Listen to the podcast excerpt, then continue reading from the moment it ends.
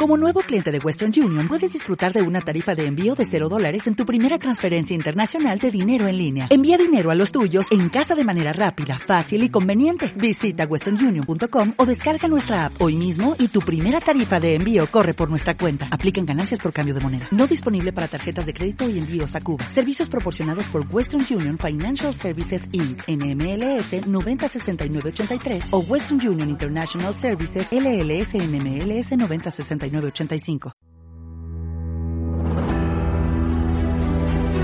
Historia de una época con Javier García Isaac.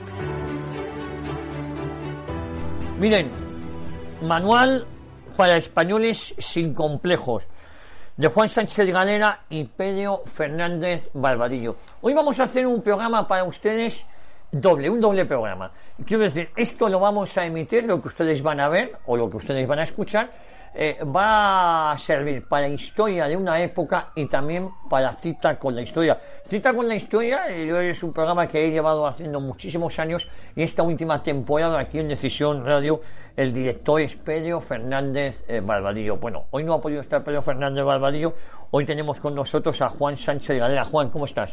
¿Qué tal? Muchísimas gracias por invitarme al programa. Yo comentaba que este programa de hoy, este audio, este vídeo, vale para dos programas. Para cita con la historia que dirige y presenta Pedro Fernández Barbadillo y para Historia de una época. Eh, un libro maravilloso, Manual de Españoles sin complejos, segunda edición, acaba de salir ahora. Acaba de salir. Eh, bueno, puede, que estemos ya en la tercera. ¿eh? En la tercera ya. Bueno, editorial EDAF. Sí. Oye, ¿qué, qué, qué? Me vas a permitir, porque hay una cosa que me ha llamado mucho la atención, que viene a resumir lo que es el libro. ¿Eh? Eh, Manual para españoles sin complejos quiere mostrar a los lectores que sobre ella no nos ha caído ninguna maldición que los condene a lamentar el haber nacido en España. En vez de uno de esos neblinosos países del norte de Europa. Al contrario, el pueblo que reconquistó su tierra al Islam y navegó por el inmenso Pacífico puede volver a realizar nuevas gestas y para ello debe conocer su gran historia. Quiero decir que esto, lejos de ser deprimente, es todo lo contrario. Efectivamente, no, es para, no, es para, usarlo como un paño de lágrimas, recordando hay que ver qué grandes fuimos en otro tiempo, esas cosas maravillosas que hicimos y sin embargo la lamentable situación en la que ahora nos estamos encontramos. Y no sirve para llorar y evadirse del presente, todo lo contrario. Yo creo que el futuro se construye siempre partiendo de saber de dónde venimos, ¿no? Y en nuestro caso, en el de los españoles, el saber de dónde venimos nos sirve igualmente para saber quiénes fuimos, las cosas grandes que hicimos y se lo hicieron nuestros antepasados y hasta no hacer relativamente bien poco, pues yo creo que somos un país con muchas oportunidades y que si estudiamos bien a fondo todas las cosas grandes que hicimos, somos capaces de, volverlas a repetir en la historia y volver a ser una, una de las grandes naciones del mundo. Oye, en este manual para españoles sin complejos, eh, ¿qué es lo que habéis querido mostrarnos, aparte de lo que ya hemos comentado? Eh, claro, aquí habláis de gestas, eh, de, de, por qué tenemos que sentirnos orgullosos, ¿no? Mira, de lo que más orgullosos creo que nos podemos sentir ahora mismo es que este libro arranca de otro que saqué hace 20 años, que fue mi primer libro y se llamaba Complejos Históricos de los Españoles. Se, llamaba Complejos Históricos de los Españoles. Viene a cerrar el círculo, ¿no? Efectivamente, cierra el círculo, ¿por qué? Porque en el año 2022, acuérdate, salió el libro mío, Complejos Históricos de los Españoles, y salió otro libro de un tal Pablo Victoria que hablaba sobre un personaje completamente desconocido como era Blas de Lezo. Blas de Lezo, sí, sí, Han pasado solamente 20 años. En esos 20 años Blas de Lezo es un personaje tremendamente conocido por una gran mayoría de los españoles, es decir, todos aquellos que tienen un mínimo de interés cultural, por conocer nuestra historia, porque aman nuestro país, esta redacción se llama Blas de Lezo, ¿eh? la de Decisión Radio. Efectivamente, es decir, aquí hay una redacción que es Blas de Lezo, que es donde estamos, ¿no? Hay una estatua Blas de Lezo en Colón. Hace 20 años eso hubiera sido impensable porque nadie sabía quién era Blas de Lezo. Lo mismo pasa con, eh, con, ese primer libro, Complejos Históricos de los Españoles, empieza denunciando toda nuestra leyenda negra en torno pues, a la conquista de América, la Inquisición, la expulsión de los judíos, etcétera, ¿no? Hoy día este libro cierra el círculo porque ya no es complejos históricos, sino manual para españoles que ya no tienen complejos. Entonces este libro básicamente es un estudio ya en profundidad, con muchos más datos, de todos aquellos temas que componen la leyenda negra y que se está desintegrando gracias a este afán que tenemos los españoles en estos últimos 20 años de volver a estudiar nuestra historia. Oye, ¿por qué el español muchas veces, o la clase política española, o parte de la clase política española, en vez de hacernos sentirnos de nuestra historia, eh, nos ponemos en duda continuamente, ¿no? Me parece que estamos en una continua eh, duda. Eh, hay debates sobre los que nos dice que no cabe el debate, que son debates cerrados, y hay otros sobre los que el debate debería estar cerrado, como qué es España, o qué ha sido la hispanidad, o qué representa en el panorama universal, y en cambio se está permanentemente abierto. Estamos, parece ser, por parte, algunos tienen interés sobre todo de sectores de la izquierda, en que nos pongamos en duda continuamente, que es algo que yo me resisto a sí, Sí, sí, sí es algo, es mi opinión, que yo creo que eh, se escapa de lo político y de lo histórico para adentrarse en algo más profundo como es el fenómeno religioso.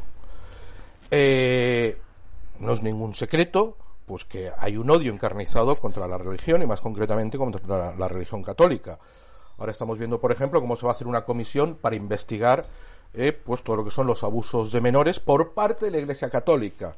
Los abusos de menores cometidos por los sacerdotes constituyen el 0,02, no el 0,2, sino el 0,02 de todos los abusos que hay en los menores. Para que te hagas una idea, es decir, para utilizar un dato comparativo, el 0,03% de los abusos, es decir, por encima de los sacerdotes, lo cometen las abuelas que es muy duro decirlo, pero, es un dato de la Fundación ANAR, que es una fundación que se dedica a atender precisamente a, jóvenes y adolescentes en situaciones abusos abusos, situaciones de eh, problemas económicos familiares, desestructuración del entorno familiar, etcétera. Se, se, dedican a atender a ese tipo de, chavales, ¿no? Y que evidentemente es una asociación que no tiene el más mínimo atisbo de relación alguna con la Iglesia Católica ni con la región.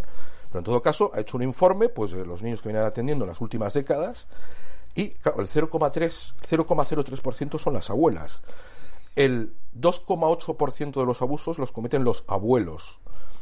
En torno a un veintitantos por ciento de los abusos se cometen en instituciones de carácter deportivo, bien, sean eh, actividades extraescolares deportivas, eh, gimnasios, o, gimnasios etcétera, ¿no? Lo cual quiere decir que el gobierno, al gobierno, el 99,98% de los niños que sufren abusos les importa una mierda. Lo que les interesa es atacar a la Iglesia Católica.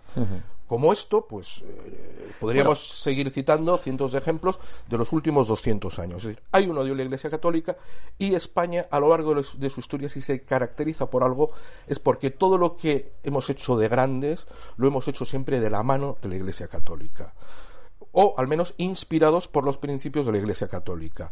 Junto con ello, forma parte de nuestro carácter, y yo creo que eso es bueno, no es malo, que eh, al fin y al cabo la teología, aunque la gente no sea religiosa y no practique la religión, pero tiene una cultura que en gran medida viene predeterminada por unos principios teológicos. En ese sentido, los, los anglicanos o los anglosajones y los católicos eh, tenemos como diferentes estructuras mentales. ¿Por qué? Porque nosotros somos conscientes de que somos pecadores, los católicos. Nosotros pecamos. Y como pecamos vamos a confesarnos. Y tenemos que confesarnos, y nos tiene que caer la cara de vergüenza delante del cura diciéndole hemos hecho esto, esto, y lo otro. Eso forma parte de nuestra cultura. Aunque hoy día haya gente que no practique, que no se confiese, pero forma parte de, ese a nosotros mismos eh, reconocernos culpables, reconocer ese pecado. Sin embargo, en otras culturas como la protestante, ellos se confiesan directamente delante de Dios. Ellos no tienen que dar cuentas ante nadie, solamente ante Dios. Ellos están endiosados. Es han llegado a ese nivel de endiosamiento de tal forma que no tienen que justificar ante el resto de la humanidad nada. Y yo creo que eso influye bastante también. Oye, mm, en el libro eh, estáis que en este manual para españoles sin complejos, eh, lo primero que te iba a preguntar, o lo, lo, lo, lo siguiente es, ¿para quién está escrito? Es decir, ¿a quién recomendarías que lea este manual para españoles sin complejos? Para todo aquel que viendo la portada diga, yo no tengo complejo ninguno de ser, de ser español y quiero saber un poco más, quiero informarme, tengo, quiero tener más datos, quiero saber contrastar, quiero saber qué es lo que pasaba, porque claro, la historia muchas veces, no, muchas veces no, siempre, por naturaleza tenemos que contextualizarla. Si, no contextualizamos la historia, sería igual pues que poder afirmar, por ejemplo, que colonizó el ridículo yendo en tres naos cuando podía haberse cogido un Jumbo 747 o un Airbus. Sí, sí. Es decir, que lo que había en esa época, había naos, ¿no? Pues exactamente igual cuando se produce el fenómeno de la expulsión de los judíos en España, hay que ver qué es lo que pasó en el resto de Europa. Porque podemos decir, en España se expulsaron 100.000 judíos. Bueno, pues vamos a ver qué pasó en el resto de Europa. Es que hay países donde no los expulsaron porque se los cargaron sí, Sí, claro, claro, claro. Sí, sí, sí. Es nuestro entorno cultural, ¿no? O la Inquisición. Oye, pues mira, la Inquisición española, pues eh, según los historiadores, las fuentes, los datos, pues se calcula que ejecutó a entre 2.000 y 4.000 personas en un periodo de 350 años. Oiga, es que eso es lo que se cargaban los protestantes todos los días. Sí, sí. Sí, sí. también hay que. Sí, contextualizar. Lo que pasa es y eso es lo que más énfasis quizás hacemos en el libro, ¿no? Dar una visión global, histórica, contextualizada. Oye, eh, hemos sacado eh, este defecto tan propio del siglo XXI de ver con los ojos del presente eh, el pasado. Claro, eso es un error, porque no contextualizamos el momento histórico que les tocó vivir a los protagonistas de, de, de esa historia. pero pasa también con el presente. Sí, sí. Pasa también con el presente. Es decir, el ser humano si nos vamos, por ejemplo, a la guerra de Ucrania, no, no quiero politizar, pero bueno, decir, cada persona que está muriendo en Ucrania es un drama, sin ninguna, cada persona, porque detrás de cada persona hay una historia. Hay una historia, hay una familia, hay un futuro que se queda truncado, hay unos hijos, hay unos amigos, cada muerte es una, un drama. Pero están muriendo más viejos en Holanda cuando llegan al hospital. Usted que tiene ya setenta y tantos años y le meten el jeringazo. Sí, sí, sí y no nos fijamos. Eh, eh, eso no es un drama, eso no es un crimen. bueno, quizás porque hemos normalizado dramas como el aborto, ¿no? Lo llamamos de hecho cuando es un auténtico drama, ¿no? es que un millón de niños son asesinados todos los años en Europa. Sí, sí. Es que cada seis años estamos repitiendo el mismo drama del nazismo. Sí, sí. Claro, por eso digo que es curioso. Pero al menos Hitler tenía el detalle de los campos de concentración tenerlos escondidos, porque daba vergüenza. Sabía que estaba haciendo mal los campos de concentración estaban escondidos. Y aquí lo llamamos de hecho. Los abortorios están en mitad de nuestras ciudades. Eh, eh, fíjate que eh, cuando hablamos de este tipo de cuestiones y volvemos al pasado, eh, porque hay personas que se sienten eh, molestas con nuestra eh, historia, incluso llegan al punto de tergiversarlo. Ahora eh, tenemos la ley de memoria histórica del 2008, eh, que habla de un periodo muy concreto, pero esta nueva ley de memoria histórica que está preparando Sánchez puede abarcar otros periodos, porque una vez que has metido, mira, me decía el historiador Fernando Paz, buen amigo nuestro, que ahora incluso ya no se salva ni el pasado, nos van a decir cómo fue nuestro pasado, es decir, que, que eh, es decir, el pasado eh, eh, ya no se trata, no, van a ajustar el pasado a lo que ellos quieran que sea, ¿no? Claro, eso es lo que te decía antes, es decir, la religión católica da una serie de normas. Si la religión católica es algo puramente teórico. Te dice, oye, y no solamente teórico, sino que es incontestable los principios de la religión católica son muy difícilmente contestables. ¿Por qué? Porque te dicen, todos somos hijos de un mismo Dios, como todos somos hijos de un mismo Dios, pues todos somos hermanos, nos tenemos que querer, nos tenemos que ayudar mutuamente. Es decir, nadie va a ir directamente en contra de los principios de la Iglesia católica. ¿Qué es lo que pasa? Que la Iglesia católica se demuestra que lo que dice es bueno cuando estudias la historia. Cuando estudias la historia en profundidad y la contextualizas, dices, coño, que esta, este, que esta gente, estos, estos señores de la Iglesia Católica, son los que inventaron las universidades, son los que inventaron el, método científico. Los grandes científicos de la historia han sido cristianos. Es que los grandes avances de la humanidad se debe al cristianismo. Es que la jornada laboral se, se, limita a ocho horas por primera vez en las leyes de Indias. Es que el descanso dominical es algo que se aplica por primera vez en las leyes de Indias. Es que la prohibición de la esclavitud no la hace Abraham Lincoln, sino que la hace Isabel la Católica. Pues se trata, es decir, la historia de España es la concreción práctica de esas cosas que dice la Iglesia Católica y que son teóricas. Entonces, la, la historia de España lo que demuestra es que lo que dice la Iglesia Católica, cuando lo llevas a la práctica de la política, es algo bueno y que sirve para que avance la humanidad. Entonces nos tienen que decir que esa historia en verdad no ha existido. Básicamente consiste en eso. Eh, Tenemos que añadir también que personajes como Isabel la Católica, el César, Carlos V, su hijo Felipe II, están, viven obsesionados continuamente con los famosos debates, como por ejemplo el de Valladolid, donde ellos a sí mismos se someten a un juicio de hasta qué punto lo que se está haciendo en América es justo, no es justo, si hay que poner límites, si no, es decir, parte de esos principios de la Iglesia Católica es la obsesión de la justicia y de ver en cada momento si se está actuando bien o no. Oye, eh, Juan, decís en el libro, eh, los españoles son el pueblo que más ha hecho en la historia de la humanidad hasta dar forma al mundo que habitamos. También es el pueblo más avergonzado de sus triunfos, sus logros, sus victorias y sus descubrimientos.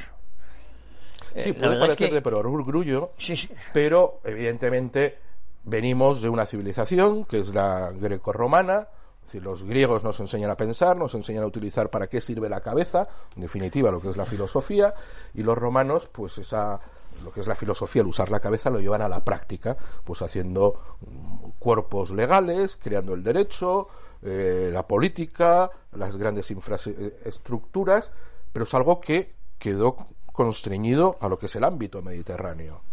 Es España quien esa cultura la lleva al resto del mundo y no solamente la lleva al resto del mundo, sino que la actualiza de tal forma que lo que hoy entendemos por el mundo moderno es obra de esa actualización que hace España de la cultura grecolatina lo que son hoy día las sociedades de capital, las sociedades mercantiles, el comercio marítimo internacional, el tráfico marítimo, la era de los descubrimientos, de las exploraciones, de los grandes avances científicos, surge gracias a España y en esa época. Si no, hoy día eso sería, sería completamente impensable. Oye, Juan, eh, es impensable eh, o, hubiese sido otra España en nuestro origen eh, cristiano?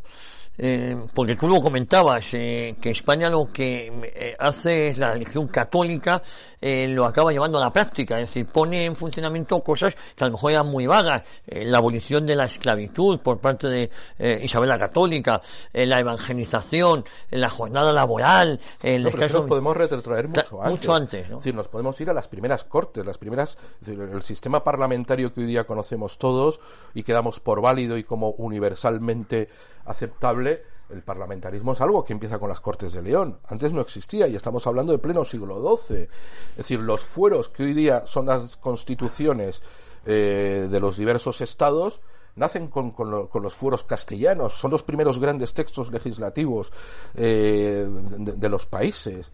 Es algo que no ha alimentado solamente al siglo de oro, porque muchas veces eh, nos vamos al siglo de oro como si fuera una isla, una excepción, un oasis en la historia de España, pero es que ya desde los visigodos venimos arrastrando eh, esa obsesión por, por hacer avanzar gracias a, iluminarlos con los principios de la religión. Con los visigodos empieza, por ejemplo, decir, hay dos grandes hechos de esa época de una trascendencia universal enorme y que se le han dado muy poca importancia. Uno es el código el, código, la Lex Visigotorum, es el primer cuerpo legal de un país. nunca un país tiene un cuerpo legal hasta que lo tienen los visigodos. Hoy día una nación es una nación porque tiene un cuerpo legal. Y eso se lo inventan los visigodos. Pero es que después la cultura, como concepto universal, arranca a raíz de las etimologías de San Isidro de Sevilla. Hasta la enciclopedia de Diderot no existe nada comparable durante mil años a lo que son las etimologías de San Isidoro. Eh, Podemos decir que la España no moderna, porque eso no, el concepto de España nace en el concilio de Toledo, en el tercer concilio de Toledo, o, o eh, quiero decir, eh, hay personas que ponen en duda en pleno siglo XXI la reconquista. Eh, la reconquista no hubiese sido posible si no hubiese un concepto antes de nación. A ver, son, es decir, me voy a poner aquí a citar porque... no, no. no quiero ir de erudito y aparte el programa se nos iría la de citas ya de esa época. Que hablan de España. Que hablan de, estamos reconquistando España. El rey de Navarra, en, su máximo apogeo, él se llamaba Hispano, un Rex. El, de Aragón también se otorga ese título cuando tiene una podería, o el de Castilla. Es decir, eh, cuando había concilios de la Iglesia Católica eh, en el extranjero, los representantes no iban de la corona de Castilla ni de Navarra, iban de Hispania. En Hispania. Es, absurdo, es, decir, es querer negar la realidad. Ahora, ¿cuál es la fecha fundacional? Bueno, yo apuesto por el 418. Apuesto por el 418 porque es cuando se crea la monarquía visigoda. Es una monarquía arriana, pero bueno, tampoco podemos ser tan papistas no, no, eh, que el Papa no, es que como no eran católicos, no, no, no, eran cristianos, es cuando España empieza lo que es la dinastía, la monarquía hispánica, cuando Honorio II cede a, los visigodos eh, lo que es Hispania y empieza lo que ha sido nuestra sucesión dinástica. Fíjate, Juan, me hablabas de 1418. Poco después. 418, eh, Digo 1418. Digo que poco después cae eh, el Imperio Romano de Occidente, ¿no? Eh, somos herederos de aquello porque es justo eh, España eh, con su tradición románica. fíjate que he tenido algunas discusiones, no discusiones, hemos hecho historia ficción, por ejemplo, lo dice muy a menudo Pio Moa, que hubiese pasado si los mm, cartagineses hubiesen ganado al Imperio Romano. Igual hubiese cambiado la eh, fisonomía de Europa, ¿no? Hubiera sido. y, mira que los cartagineses son de. Es decir, yo desciendo de ellos. Claro. Porque Aníbal, pasó por. Por Cartagena, Cástulo. Es decir, donde reclutó la gran parte de sus tropas fue en Cástulo, eh, que es donde yo nací. ¿eh? Y, pero... Bueno, en Cartagena Nova, él se casó con una hispana. Sí, con una hispana de, de allí, de de Cástulo. De Cástulo. Con. No me acuerdo. No me acuerdo, pero luego fue ejecutada, eh, si no me equivoco, por los hermanos.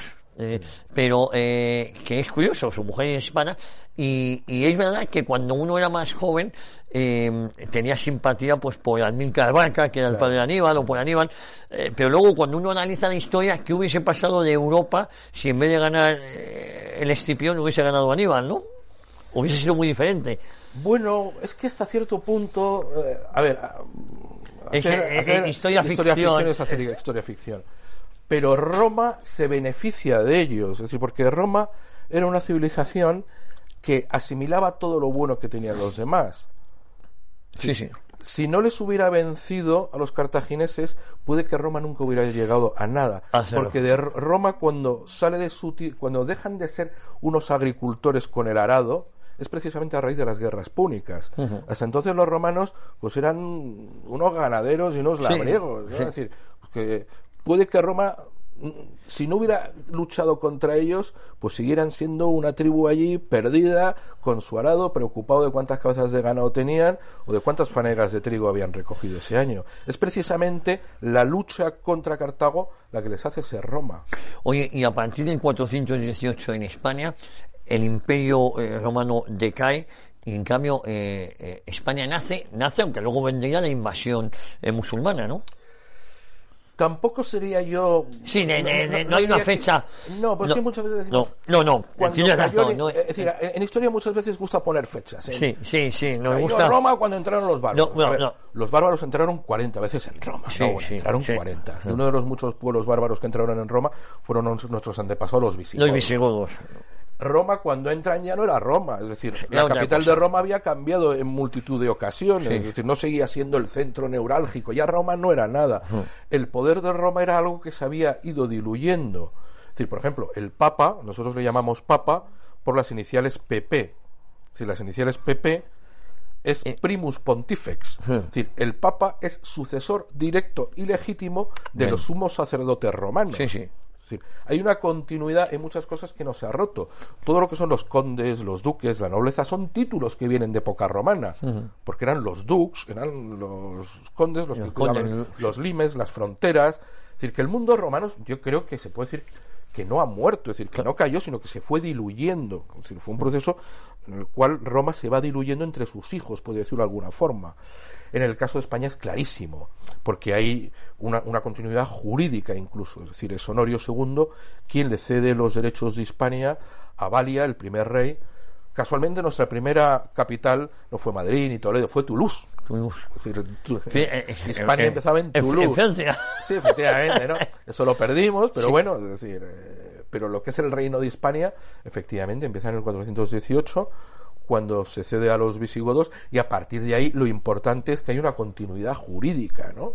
Eso es muy bonito. Y los visigodos nos dan ese concepto de, de eh, esa cohesión de, nación, ¿no? Aunque estuviese dividido en reinos, que es lo que nos hace entender ese concepto o esa eh, sensación de reconquista cuando empezamos con la, expulsión de... Pero es que si nos vamos incluso a los textos romanos de la época... Vamos todavía, sí, y ya hablamos vemos, de... Vemos la fuerza que tiene la palabra Hispania. y la provincia, sí. época De, Julio César, de, Augusto, es decir, la palabra Hispania de Pompeyo Magno. Eh, eh, eh, era sinónimo de, de homogeneidad, es decir, había ya algo que era Hispania y que estaba perfectamente definido.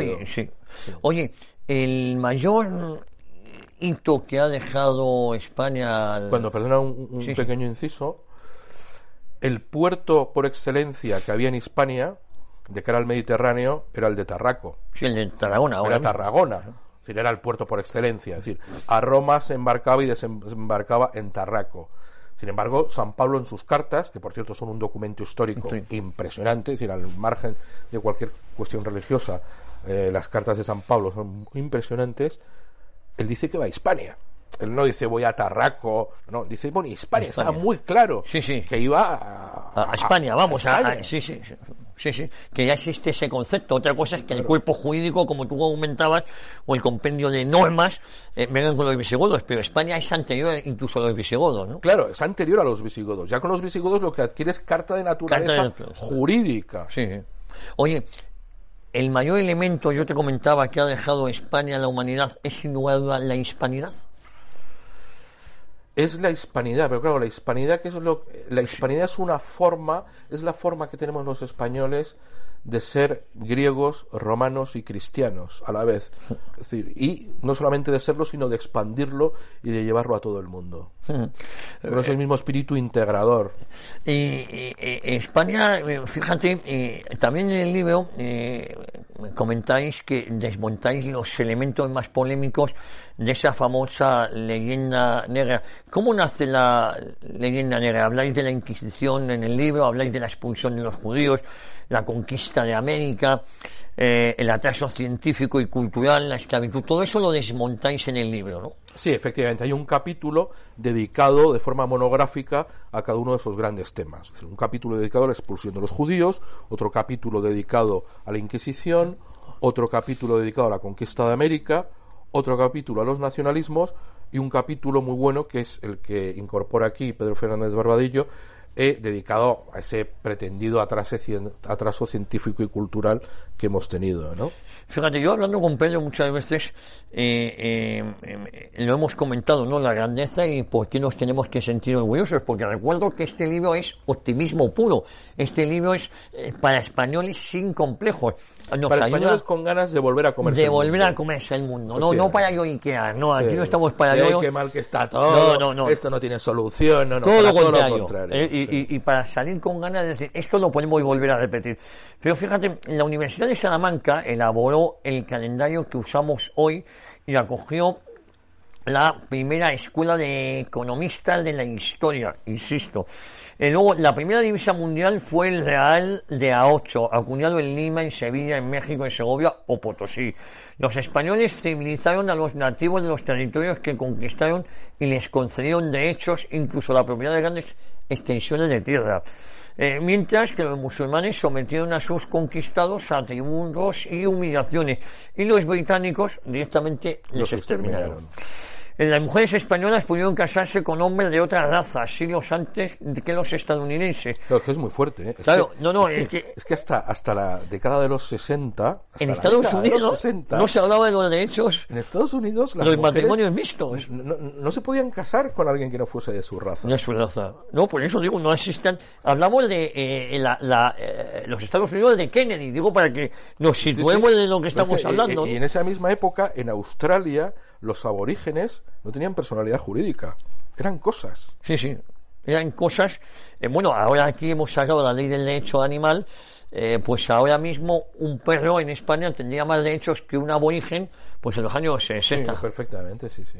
Es decir, insisto, ahora mismo un perro tendría más derechos que un aborigen en Australia en los Cuando la Segunda Guerra Mundial, Churchill, eh, que bueno, nadie duda de la grandeza de, de Winston Churchill, eh, condena a muerte a cuatro millones de indios en Bengala porque les retira toda la alimentación, todas sus cosechas se las expropia para alimentar al ejército británico. Porque claro, no va a pasar hambre un británico si lo puede pasar un, indio. Si lo puede pasar un indio, ¿no? Murieron cuatro millones de, indios y eso es algo que a nadie le ha importado nunca. Nada. Millones. De hecho, cuando le pasan los informes a Winston Churchill, pues claro, había oficiales británicos con un mínimo de conciencia, eh, a lo que se limita a Winston Churchill al ver esos informes es a anotar de su mano, al margen, y que hace eh, Gandhi que todavía no se ha muerto. Sí, sí, es, Gandhi? que todavía no se ha muerto. Era la preocupación que tenía Churchill. están muriendo tantos indios, pues bueno, a ver, si se, a ver si se muere Gandhi. Pero es curioso cómo nos han falseado la historia eh, cómo eh, eh, el, lobby británico ha trabajado a favor de obra, porque son patriotas, mientras que en España estamos de son patriotas, desde ya lo dicen los evangelios, los hijos de la tinieblas son más sagaces. Son más sagaces, de la luz, ¿no? pero, pero los hijos de la luz, en este caso, si nos referimos a España, trabajan a favor de otras naciones que nunca la española. que es, echamos en falta eh, patriotismo institucional. No sé si me entienden lo que te quiero decir. Es que el patriotismo tampoco termino. de ver, no, no, que te no, no, no, Yo creo que el patriotismo es un pecado cuando se lleva al extremo al que lo han llevado los anglosajones. y eso no quiere decir que nosotros tengamos que ser como ellos. No, no, no, no. ellos son patriotas, para ellos el patriotismo es ser chauvinistas. Pues mira, no queremos ser como ellos. Vamos a seguir siendo como esas viejecitas que van al confesionario todas las semanas a que se les caiga la cara de vergüenza delante del cura diciendo sus pecados.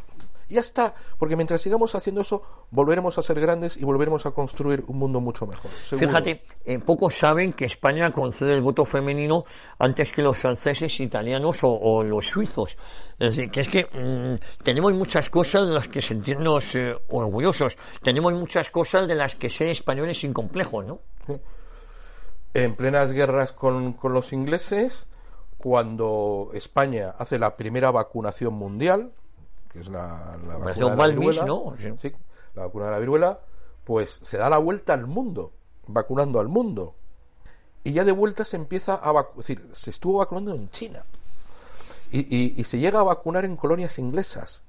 Es decir, con el miedo de que viendo un barco español, lo primero que hicieran fuera empezar a bombardearlo, los españoles iban allí, alzaban la bandera blanca, pero parecía, oye, que venimos aquí a vacunar y explicar lo de la vacuna, es decir, incluso a nuestros propios enemigos. No es que nos preocupáramos por otras naciones en general, sino que ante algo como, oye, es que esto mata a los niños y podemos evitar la muerte de niños y la muerte de niños no tiene colores de, ni nacionalidades ni religiones, ¿no? Pues vamos a ir parando en las posesiones británicas para vacunarlos también. Fíjate, a veces está haciendo justicia con Balmis, con eh, Isabel Zendal, mm. que iban en esa misma eh, operación eh, pero incluso Televisión Española sacó una serie casi denigrando eh, a Balmis o eh, diciendo que manejaba a los niños o los utilizaba. Yo te, quiero decir que es que somos expertos. no, no, no, no, es, es, que una mente Es una mente. para darle la vuelta a la tortilla e intentar rebuscar. ¿no? no es que utilizaban niños y tal, a mano de cobayas. Hombre, Hicieron una película, acuérdate, por ejemplo, de ¿Cómo se llama este español que salvó a tantísimos judíos en... Ah, bueno, eh, sí, de... El, el, que además vivía aquí al lado, en la calle Velázquez. Bueno, era el embajador... Sí, el embajador de España en, Hungría. En Sí, Sandsbridge. Sí, sí. Hizo también televisión española una película, ¿no? Parecía que el pobre hombre lo hacía escondidas, del gobierno. no pero ¿cómo te llegan a ti los camiones de pasaportes? Que es que el, el, Ministerio de Asuntos Exteriores ha mandado un camión lleno de pasaportes ¿Y que en, blanco, en blanco para repartirlo por las embajadas españolas para salvar judíos. Sí, ¿Por qué me estáis contando de que lo hacía escondidas del gobierno, por favor? Es que... No, es una de Son las órdenes del gobierno literales salvar al máximo número de judíos posibles utilizando cada uno los medios a su alcance. Ya está. Juan, ¿tenemos motivos para la esperanza en, la España actual? Mira, eh, a mí siempre me ha gustado mucho Ortega, que él habla pues de esas minorías egregias. Y en España, como estábamos comentando al principio, hay un hecho cultural que es incuestionable la izquierda ha quedado completamente relegada a la marginalidad en el aspecto cultural. Sin embargo, no voy a decir la derecha porque tampoco es un concepto que, me guste ni que tenga que ver con nuestra realidad, pero es impresionante como todo lo relativo a la religión y al estudio de nuestra historia se ha disparado en estas dos últimas décadas. Yo creo que no hay ningún fenómeno cultural Pasa que ahora no lo estamos viendo con perspectiva histórica, habrá que verlo más tarde, pero el fenómeno cultural que se está produciendo ahora mismo en España de redescubrir quiénes somos y decir hasta aquí hemos llegado y esto lo vamos a cambiar es algo que cada vez se está extendiendo entre más grupos sociales y que cada vez es más amplio y mayoritario. Fíjate que eh, estoy viendo, y ese es un motivo para la esperanza, estoy viendo algunas de las fotografías o de los dibujos que tenéis aquí, auténticas salvajadas eh, que hacían otras civilizaciones. Eh, por ejemplo, veo aquí una foto de un en Nueva Zelanda con una colección de cabezas eh, por ejemplo, que Nueva Zelanda eh, lo que hicieron fue arrasar absolutamente con toda la población indígena, ¿no? Y claro, iban cortando cabezas, eran trofeos, igual que eh, se cogían los venados, los jabalíes, pues ponían las cabezas humanas de los aborígenes. Habláis de la Bruna, habláis... Cuando dentro de las leyes de Indias estaba penado insultar a un indígena, faltarle al honor. Eh, y luego también habláis de la eh, persecución religiosa de la Inquisición. Tú lo has comentado, eh, que se calcula que entre 2.000 o 4.000 personas serían ejecutadas en 300 años, que es lo que el protestantismo hacía prácticamente a, diario, ¿no? Vamos no prácticamente no es lo que hacían. es lo que hacían vamos es lo que hacían. y, en cambio España la Inquisición que por otro lado fue tenía mayores garantías eh, que algunos eh, tribunales ordinarios, ¿no? Había personas que deseaban ser juzgados por la Inquisición porque daban no, todo el mundo, todo el mundo deseaba ser juzgado por la Inquisición antes que por un tribunal ordinario. Primero porque la Inquisición no te torturaba, quien te torturaba eran los tribunales ordinarios, que es a donde se desviaba el reo cuando había que tal.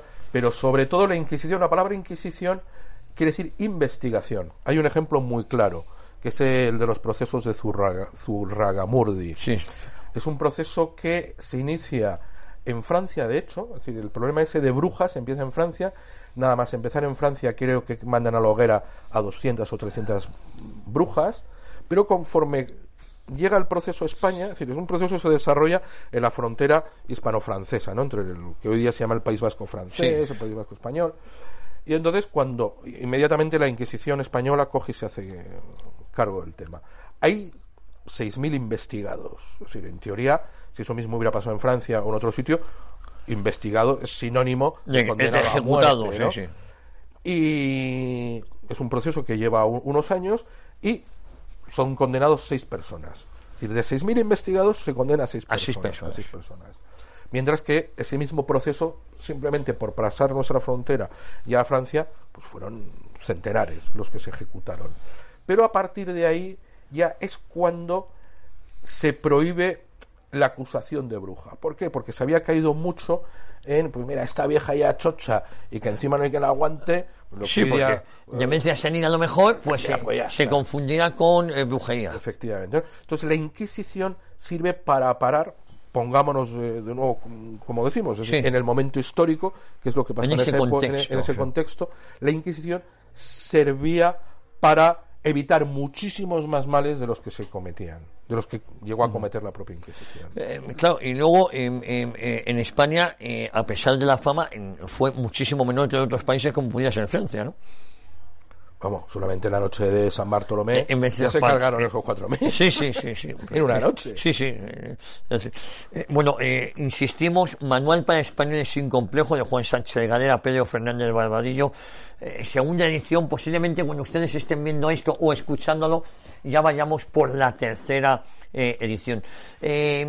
Juan, más cosas por las que sentirse orgulloso de ser español, ¿de qué estaríamos hablando ya? ¿Mm? Yo creo sinceramente del futuro que tenemos por delante. estamos ante un futuro incierto. Yo creo que todos tenemos la sensación de que estamos caminando sobre una placa de hielo, estas que salen en las películas de los lagos congelados, y que, muchas veces empieza eso a crujir. A, agrietarse, sí. No sé si tenemos hoy día eh, todos esa misma sensación. Yo creo que viendo, habiendo viajado también a otros países, y viendo el fenómeno cultural y espiritual que hay ahora mismo en España, yo creo que, que, nos espera un gran futuro. Es decir, no, no, no me sentiría tan orgulloso de lo que hemos hecho como de lo que como de lo que nos queda por fíjate que es importante lo que estás diciendo es decir hay motivo para la esperanza más importante lo que queda por venir de todo lo bueno que hayamos hecho que, es mucho yo creo no sé hasta qué punto eh, puedo aquí mezclar o meter una pequeña puya religiosa. Aquí se puede aquí lo que aquí se puede hacer lo que tú quieras, ¿eh? Lo he dicho sabiendo que ibas a responder así. Vamos, aquí era mi obligación decirlo. Más de la mitad de los santos canonizados por la Iglesia son españoles. Y Dios es el, mejor pagador. Sí, sí, Dios seguro, Dios es el mejor pagador. Que tiene reservado Si Dios existe, es el mejor pagador. Sí, sí Es incuestionable. No creo que Dios, después de todo lo que ha hecho España por él, y de lo que hemos sufrido, como hemos, como hemos venido sufriendo en estos dos últimos siglos, por haberle sido fiel, nos deje en la estacada. Yo creo que él sabe premiar y que esa mitad del santoral que desde ahí arriba rezan, lo siguen haciendo por su país. Bueno, yo creo que ese es el principal motivo para, eh, para la esperanza. Ese y leer libros como el que habéis escrito maravillosamente bien, tanto eh, tú como eh, Pedro Fernández Barbadillo, que hoy no ha podido eh, estar, estar con nosotros. fíjate, es verdad que también estamos ante un mundo que ha cambiado, ¿no? ya no estamos, el, volver a recuperar provincias de ultramar, o eso ya quedaría en otro lugar, pero sí el, dar a España ese esplendor que ha tenido. ¿Quién no dice que a lo mejor se puede, se puede llegar a constituir una gran comunidad de naciones, eh, bajo el paraguas, por ejemplo, de un mismo monarca, una monarquía que, que vuelva a englobar todo, respetando pues, ciertas mm, peculiaridades. Es decir, la historia no, da muchísimas vueltas. Es que es decir, el Imperio Romano, cuando lo coge Augusto, uno cuando lo coge Julio César está muerto. Sí, Octavio, ¿no? a ver, Julio César es el que lo salva. Es el que lo salva. Eh. Y, Augusto es quien institucionaliza las reformas. Es decir, eh, eran un poco como eh, Carlos V y su hijo Felipe II. Carlos V gobierna a caballo y Felipe II es el hombre que da forma, que da forma ¿no? al imperio. Esas dualidades muchas veces hacen cosas grandes en la historia, como pasó también, por ejemplo, eh, San Ignacio Loyola funda a los jesuitas, pero quien lo institucionaliza es San Francisco Javier, ¿no? Entonces. Eh, oye, y, dime una cosa, esa frase que se le atribuye a, al canciller Bismarck que no se sabe nunca si en verdad la dijo él, que España llevaba 400 siglos intentando crear la nación más poderosa del mundo porque llevaba 400 años intentando destruirse y nunca lo conseguía. Eh, eso no sé si lo dijo, se le atribuye a, Bismarck, pero el caso es que eh, tiene mucha razón, ¿no? Posiblemente seamos los más grandes a pesar eh, de muchos conciudadanos que pretenden lo contrario. Bueno, hay dos promesas, hay dos promesas una de la Virgen y otra del mismo Jesucristo, que viene a decir un poco lo mismo. Es decir, una es en el pilar, a Santiago le dice que la basílica que se edifique sobre ese pilar durará hasta el final de los tiempos, igual que la fe en España. En la guerra se intentó destruir la basílica y, las bombas están ahí colgadas. y, no, y no se ha destruido la basílica. no se consigue destruir, ¿no? Y, a Bernardo Hoyos, a Bernardo Hoyos, el Sagrado Corazón de Jesús, le prometió que bueno, que después de una serie de revoluciones y de altercados, de una serie de época de crisis, reinaría en España con especial predilección sobre el resto de, de naciones. Bismarck, pues bueno, es puede que sea cierto o no, pero las otras dos citas sí que, sí que son ciertas. Bueno, eh, eh, Juan, no tenemos tiempo para más. Agradecerte tu presencia hoy, a ti la invitación. hoy aquí y recordar eh, hoy en este programa especial tanto para Historia en una época como para cita con la historia, hablando de manual para españoles sin complejos de Juan Sánchez Galera y Pedro Fernández Barbadillo. Un libro que merece la pena ser leído. Un libro para aquellos españoles decididos que no tenemos complejo de serlo. Les espero la próxima semana aquí en Decisión Radio. ¿Dónde si no?